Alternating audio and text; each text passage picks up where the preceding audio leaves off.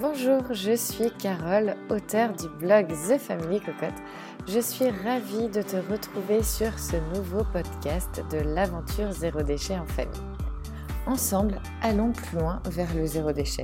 Prenons conscience et apprenons à passer à l'action, à définir nos envies et nos véritables besoins et aussi, bien sûr, mettre le doigt sur ce qui n'est pas nécessaire. Bien sûr, je t'accompagnerai dans la bonne humeur et tu peux aussi compter sur la communauté des amis cocottes que tu peux rejoindre sur Facebook, YouTube, Instagram et également Pinterest. Alors aujourd'hui, je voulais te parler de la charge mentale parce que je trouve que euh, notamment dans le zéro déchet, j'en entends énormément parler du côté de euh, le zéro déchet ou euh, l'écologie c'est bien, mais ça va encore me donner des challenges supplémentaires et dans ma vie, j'ai pas le temps pour ça. Je suis déjà overbookée. Euh, ma vie de maman, ma vie de femme ne me permet pas de me challenger davantage. ma charge mentale est déjà à son maximum. Alors avant de continuer, je vais définir avec toi ce qu'est la charge mentale, parce qu'on en entend beaucoup parler. Et la charge mentale, c'est quoi? C'est en fait un, principe de charge cognitive. Donc ça peut être tout à fait lié à la femme comme à l'homme, mais c'est principalement féminin.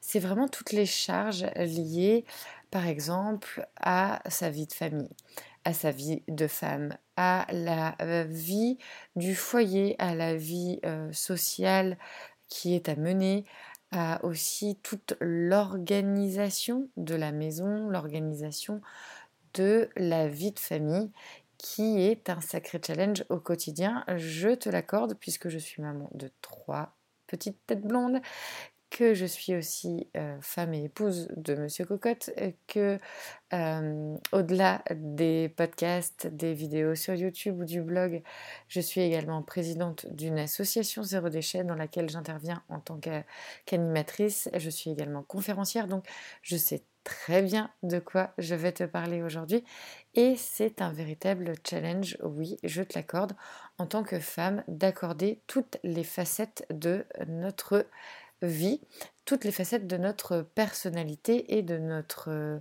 de notre nous en fait. Donc je voulais te parler de cette charge mentale parce que souvent lorsque j'interviens dans les ateliers par rapport euh, aux actions et aux animations que, que je fais pour l'association The Family Cocotte, beaucoup de personnes, notamment principalement des femmes, me euh, disent gentiment oui mais Carole moi j'aimerais bien faire tout ce que tu fais. J'aimerais bien euh, agir pour l'environnement réussir à changer certaines facettes de mon mode de vie. Mais concrètement comment je vais pouvoir trouver le temps alors que je suis déjà submergée de toutes ces choses à faire. Alors moi, toutes ces choses à faire, je les appelle mes obligations. Parce que oui, en fait, ça fait partie de notre vie. On a, une certaine, euh, on a des certaines obligations. Mais euh, des fois, j'aime bien aussi que ces obligations euh, me lâchent un petit peu la grappe. Mais en fait, c'est surtout à moi aussi de lâcher prise. Alors moi aujourd'hui ce que je voulais te partager dans ce podcast c'est la hum, vision de ce que j'ai pu euh, voir depuis des mois, depuis des années, sur le lien étroit, je dirais presque même intime, du zéro déchet, de l'écologie, par rapport en fait à euh, un rôle, c'est comme si la femme avait un énorme rôle à jouer vis-à-vis de l'écologie. Je dis ça pourquoi? Parce que que ce soit au niveau de mes réseaux sociaux, au niveau du blog, au niveau même des animations euh, en, local avec euh, l'association The Family Cocotte, quand on fait des ateliers, des conférences, etc., je peux te dire qu'à plus de 90%, c'est un public féminin donc on voit très bien que le zéro déchet est très lié au féminin. Quand on regarde par exemple sur les réseaux sociaux, les podcasts, tout ce qui va tourner autour du bien-être, autour de l'écologie, du zéro déchet, du, de tout ce qui est développement personnel, d'également tout ce qui va être euh, la bienveillance envers soi, envers ses enfants. Tout ça est très féminin. On est dans ce qu'on appelle le care en anglais. Enfin, j'ai un accent euh, exécrable, mais on est vraiment sur le prendre soin d'eux. Et ce côté-là de prendre soin d'eux, c'est aussi quelque chose qui est un peu dans notre ADN de femme, un peu dans notre ADN aussi de petite fille, parce qu'on voit souvent les petites filles.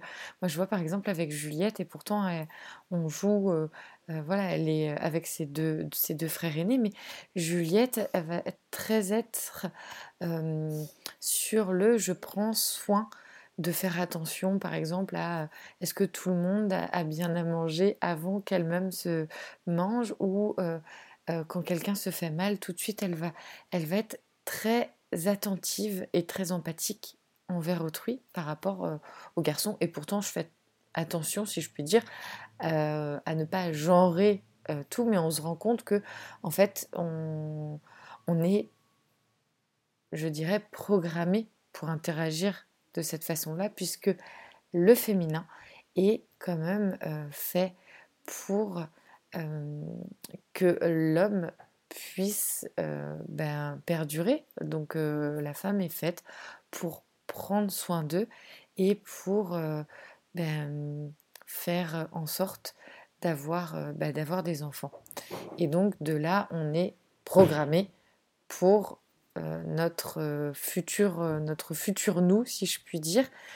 Et donc, toute cette, toutes ces phases-là, très mélangées, qui sont principalement féminines, bah, sont en fait une, charge pour la femme, mais en même temps, moi j'ai pu le voir, j'ai pu le constater et je le vis au quotidien, c'est qu'en fait le, l'effort, si je puis dire, que ça m'a demandé au départ, à l'heure actuelle, me donne une liberté, mais vraiment totale, sur, euh, ben, sur toutes les charges qui vont être liées, par exemple, plus au ménage. Ça veut dire que j'ai le temps pour moi de faire du développement personnel, de m'instruire, de, de lire.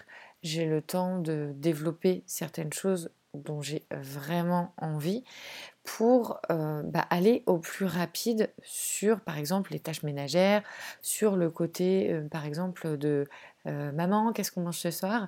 Bah, Je sais que chaque fin de mois, je fais des menus. D'ailleurs, je vous invite à aller sur le compte Insta de The Family Cocotte. Vous trouverez à la une les menus pour le mois. Parce qu'en fait, je fais les menus pour le mois, ce qui me permet après, toutes les semaines, de faire ma liste de courses en fonction de ce que j'ai réellement besoin et je vais à l'essentiel. Et tout, tout cet apprentissage en fait que le zéro déchet a pu m'apporter, tout ce changement de mode de vie qui, je ne dis pas au départ, demande un certain, euh, bah, effort quand même, parce qu'en fait, changer son, son mode de vie, c'est aussi changer ses habitudes. Et changer ses habitudes, c'est quelque chose qui, dans le temps, peut être, euh, je dirais, pas facile.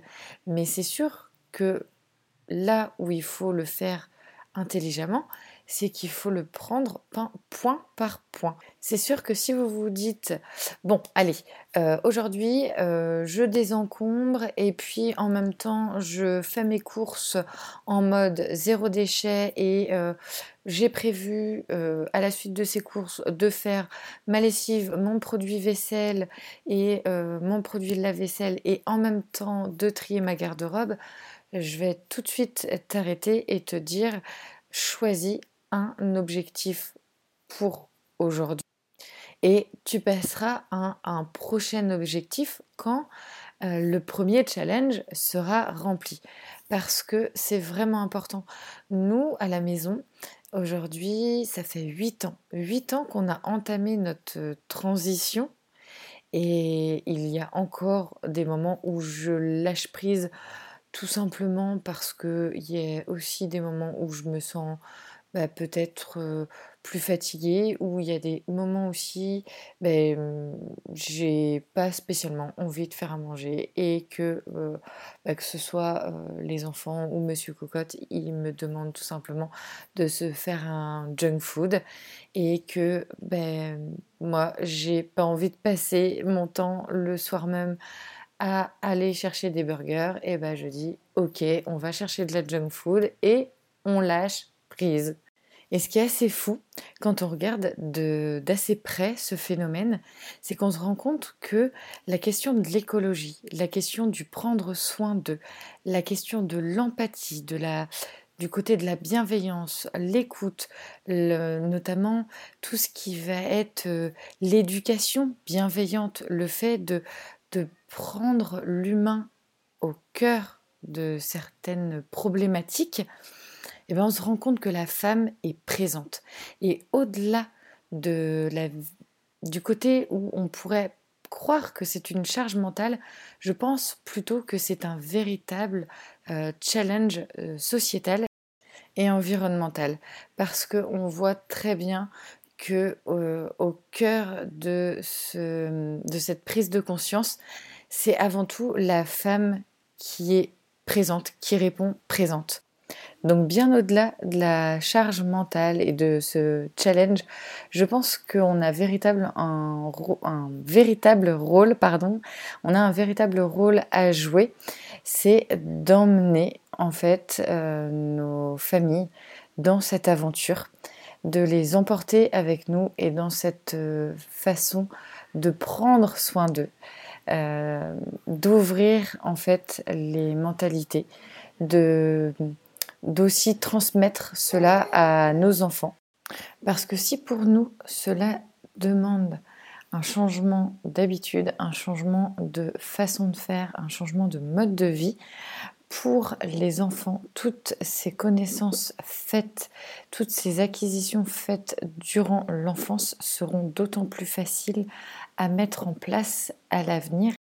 Tous ces gestes qui nous demandent aujourd'hui d'avoir une prise de conscience, d'avoir une réflexion sur notre façon de faire, sera beaucoup plus fluide lorsque l'acquisition est faite vraiment depuis la plus tendre enfance.